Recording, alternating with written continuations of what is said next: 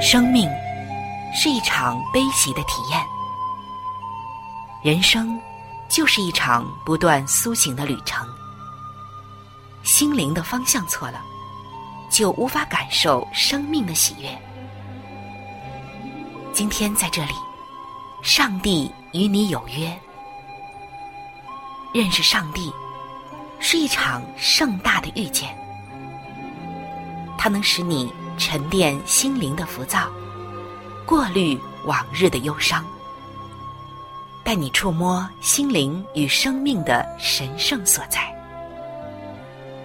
上帝说：“你的心需要休息。”各位亲爱的听众朋友，这里是希望福音电台为您带来的福音节目《触动的心灵》，我是主持人春雨。让我们在这里远离心灵的疲惫，回归上帝的抚慰，触动心灵的每一丝感动，都让它。留住，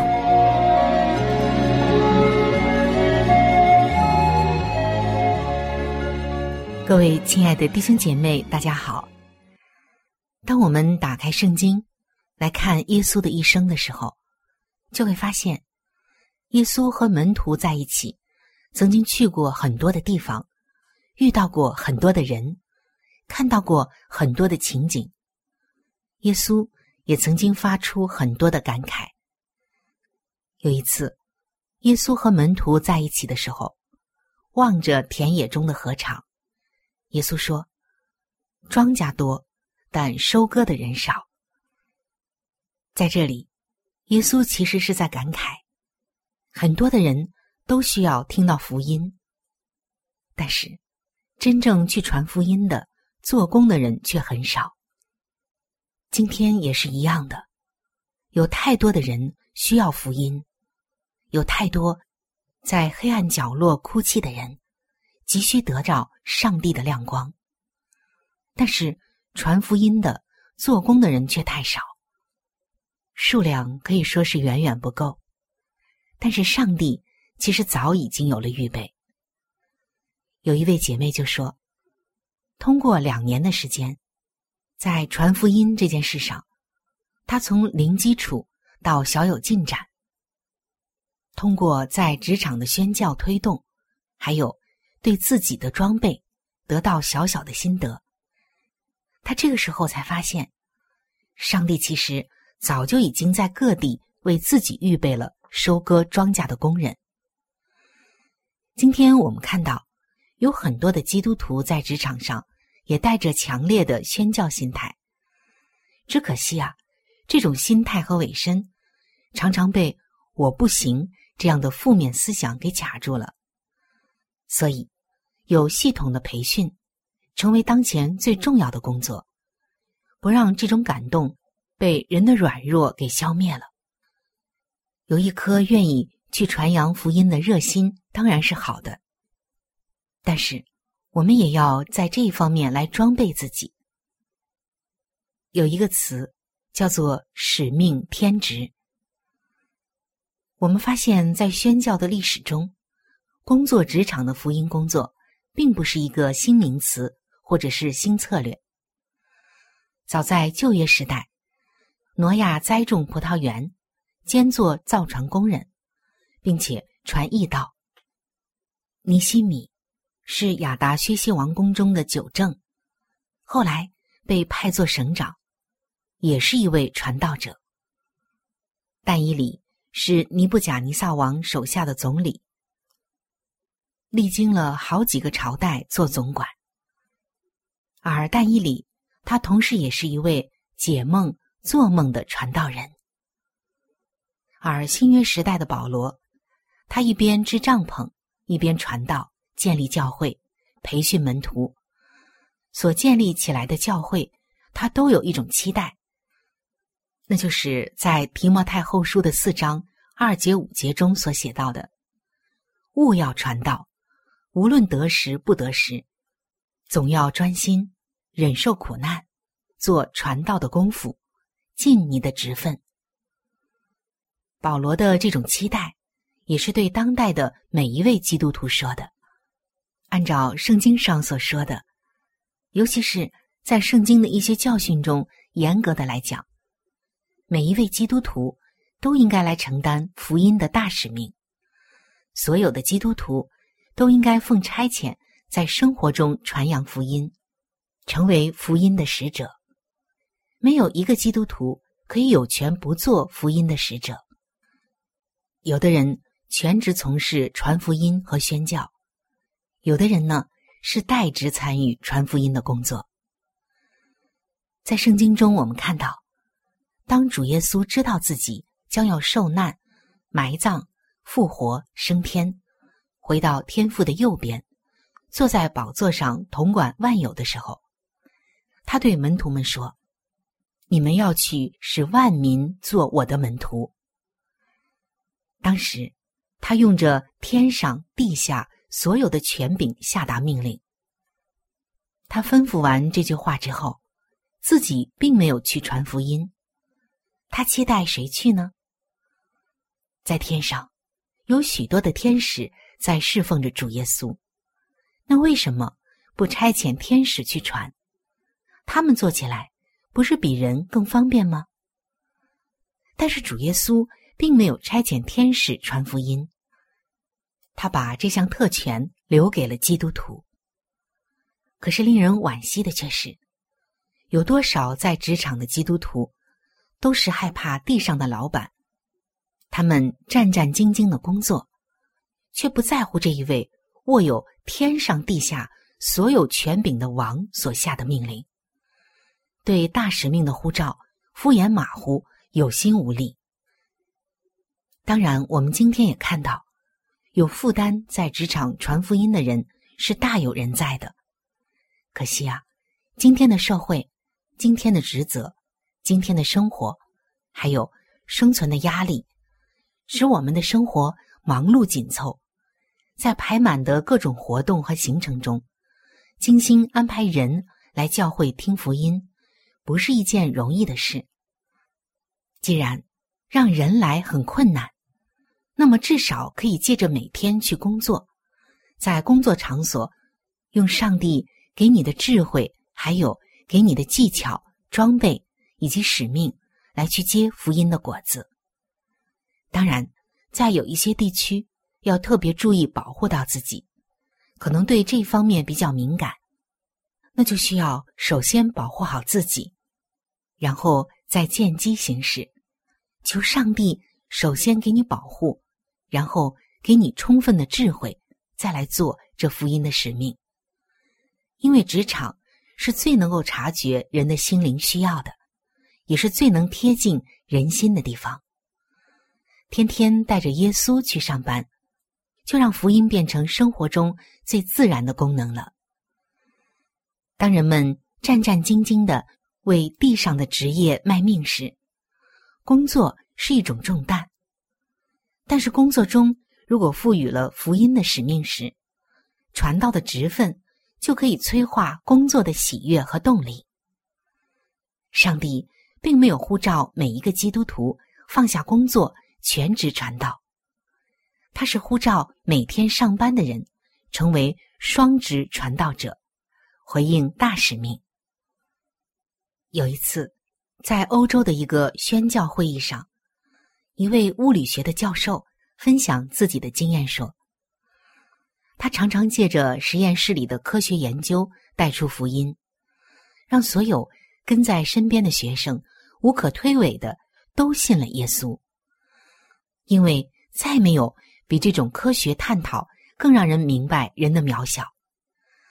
生活中的接触。”是最实际的福音机会，这就引出了下面的这句话，叫做“生活化传福音”。过去的许多年，在职场宣教运动逐渐推展的过程，发现各种行业都存在着无限的福音机会。当一个人最有动机的时候，身边如果有人将耶稣介绍出来，上帝的国就不远了。曾经在国外有一位大学的系主任，他写的推荐信非常的受欢迎，常常有学生请他帮忙。他开出的条件很简单，就是跟他去教会信耶稣。虽然有的人动机不纯，为了一时方便，但是这位教授成为许多失丧忧伤者的天使。学生们有难处，就来找这位教授倾吐祷告。原来福音是可以这么生活化的，因此在圣经中。耶稣对门徒说：“不是你们拣选了我，乃是我拣选你们，并且分派你们去结果子。”这些经文记载在约翰福音的十五章十六节。今天在每一个工作的场所，每一个工作的角色，其实都是上帝差派给我们的，应当一边尽心竭力的为地上的职务努力。一边也为主做成传道的功夫。那在我们传道的过程中，可能一个人啊会显得孤单，有些什么事情也没有一个共同商量、共同祷告的人。所以在新约圣经中，我们看到耶稣也对门徒说：“你们出去传道，要两个两个的。”向来人都是害怕孤军作战。所以在职场宣教发展的过程中，首先要用祷告凝聚有负担的人，用意向的传递来寻找委身者，寻找可以和你志同道合打拼的属灵的伙伴，再用系统有序的培训来装备自己，也装备那些响应的人。因为群体的动力力量是一种强而有力的驱动力。当大家伙儿朝着同一个目标的时候，众人的祷告和信心就牵动着每一个迈向有共同目标的人。所有的侍奉一定要有清楚的目标、上帝的护照、装备和团队，这样才能永续的经营下去。在香港，我们就看到有一次在一个商区的福音工作。改变了在中午时间福音参会的策略，增加了对门徒的培训，开办了长期双职传道的训练室，就再度眺望了许多人对于职场宣教的承担，对于刻板的教会生活不再满足。两年的努力，让许多的弟兄姐妹终于有了踏上侍奉道路的勇气。就是双职传道的勇气以及资历，在自己的工作场所开始福音小组和门徒的行动。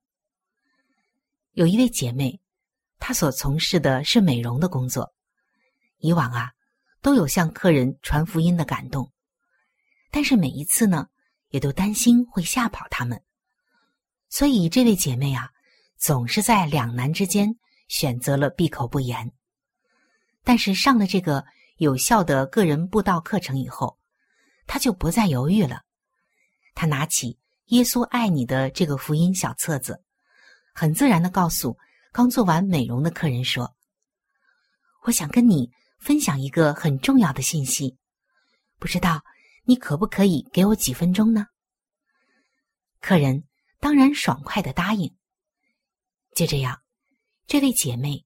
在充满信心和期待客人能接受耶稣的心情下，流利顺畅的传讲了心中的耶稣。不知不觉呢，来到呼召绝志的时刻，这位姐妹有点犹豫，但上帝的灵在她心中催促她，使她充满了对这位客人的爱，于是勇敢的邀请这一位客人，也是一位女士，做绝志祷告。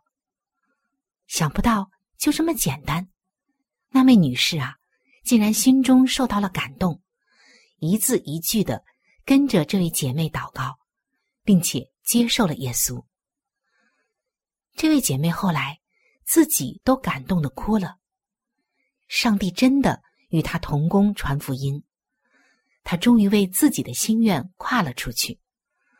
他更相信，这一小步将会是他人生的一大步，再也不必害怕传福音了。还有一位弟兄，他偶然在翻阅客户的名单时，发现他的一位客户因为生病住进了医院，他很快的就去医院探望这位客户。看着他的这位客户躺在病床上痛苦的神情，这位弟兄啊，不知道能为他做什么。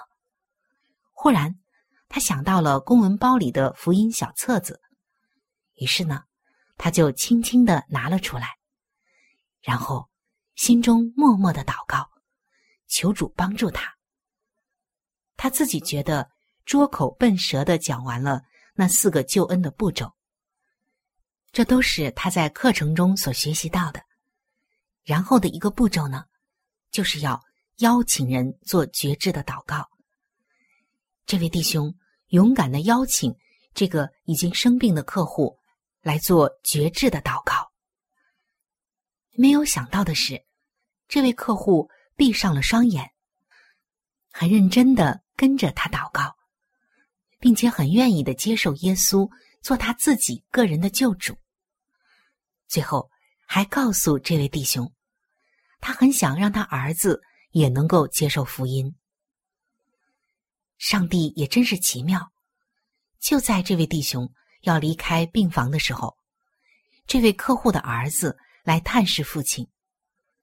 这位弟兄就请他到旁边的会客室，把父亲的心愿讲了出来。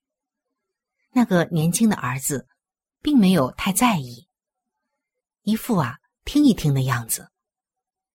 当这位弟兄讲到要承认人有罪的时候，想不到这个客户的儿子眼泪啊竟然一串串的流了下来，最后就跟着这位弟兄做了绝志的祷告。离开医院之前，这位弟兄把这两个出街的果子交给了这所医院的牧师来跟进。当他走在回家的路上，他的脚步格外的轻松，从内心发出了微笑来。亲爱的弟兄姐妹，其实像这样的见证还有很多。今天，让我们也能够从心里真实的对主说：“求主差遣我。”无论环境多么艰难，有多少的拦阻，我们有一个信念。那就是上帝在做工，他在差遣，他在负责，而我肯，上帝能改变历史的伟大工作，都是由少数人开始的。约瑟当年在埃及是少数，但以理在巴比伦，以斯帖在波斯也是少数，然而他们却在关键的时刻做了关键的事。今天，职场的基督徒也都是环境中的关键的少数人。但是，当你肯为主传福音，做福音的使者，上帝的心就满足，上帝的旨意就成全，上帝也必然会来帮助你，你就成为了一个崇高尊荣的角色了。亲爱的弟兄姐妹们，世代在改变。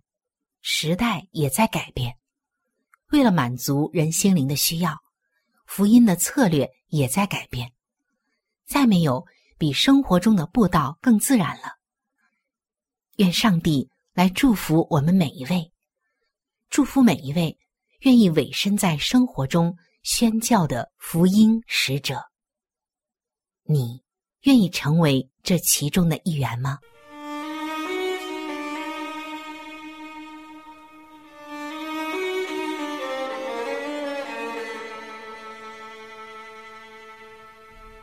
如果耶稣不是生命的光，天堂不是永恒的家。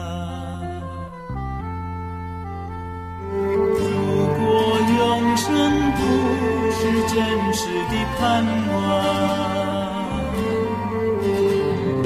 活着多么虚空的我。我试过没有信仰的日子，走过没有盼望的路，我尝过没有目标的。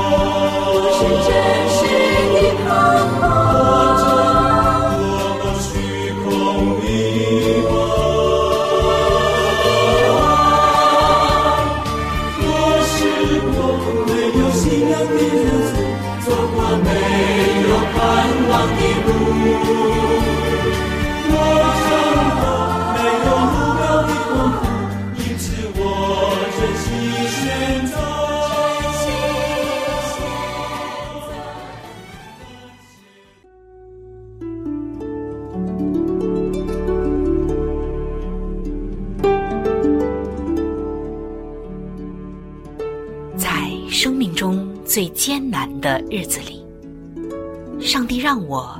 每日和他亲近，经历他的同在。借着每日灵修，他使我走出了生命的低谷，一次又一次的，使我重新找回了新的生命和喜乐的泉源。上帝借着每日灵修。来证明他的同在、看顾和关怀，使我与他建立起更加亲密的关系。要想有健康的属灵光景，就需要每日与主同行。请您与我一同进入每日灵修。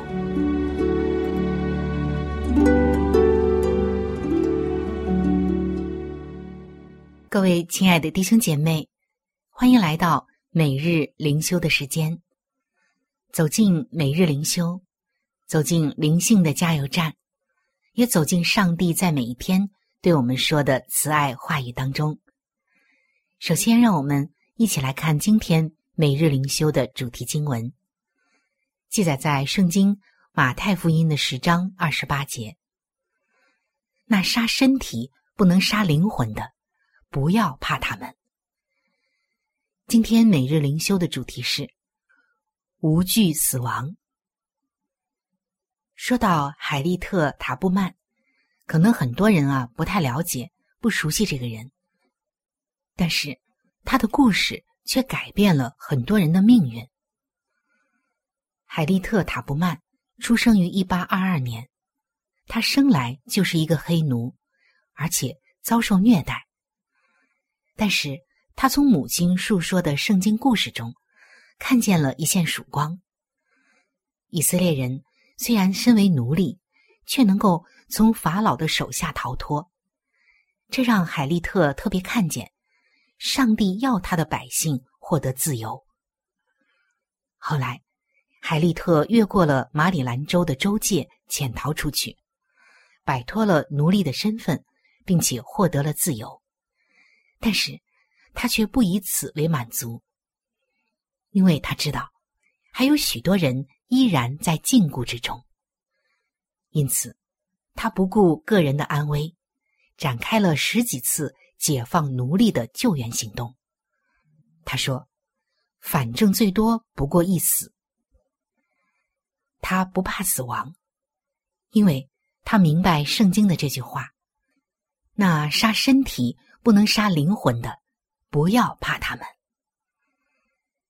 耶稣说这句话，是在他第一次差派门徒出去传道的时候。耶稣知道他们将遭遇危险，而且不是每个人都会热情的接待他们。那既是如此，为什么还要让门徒冒险呢？那是因为耶稣看见许多的人，就怜悯他们，因为他们困苦流离，如同羊没有牧人一般。这段话记载在马太福音的九章三十六节。而对于当时的海利特来说，对于仍然为奴隶而不得自由的同胞，他是没有办法置之不理的。他的精神也让我们想到，基督对于我们这些深陷罪中的人，也没有置之不理。海利特勇敢的行为也鼓励我们，要时时记得那些活在世上而没有盼望的人们。亲爱的弟兄姐妹，求主帮助我们，在他的里面找到平安和人生的意义，并且与他人分享上帝的美善。认识耶稣基督，让他来做我们的主，就能够得着真自由。愿我们都能够在各自的场所中成为一个福音的使者，使那些没有盼望的人。得着盼望。各位亲爱的朋友，我们今天的节目到这里就要向您说再见了。我真诚的邀请您来认识这一位爱你的上帝，你的人生将会成为蒙福的人生。在我们这里，也为您预备了圣经，还有来帮助您来了解基督教信仰的资料，都是可以免费的赠送到您的手中的。如果您需要，或者是想和我联系的话，那我是非常的欢迎您能够写信，或者是发电邮给我。来信请寄：香港九龙尖沙咀山林道二六杠二八号。山是大山的山，林是树林的林。香港九龙尖沙咀山林道二六杠二八号。您写“春雨收”就可以了，“春”是春天的“春”，“雨”是雨水的“雨”。如果您想发电邮的话，请记我的个人邮箱，我的邮箱是 c h u n y u at v o h c 点 c n。我们的网址是三 w 点 x。i w a n g r a d i o 点 o r g，我期待着您的来信，愿上帝的爱伴随您一生。我们下期节目再会。thank you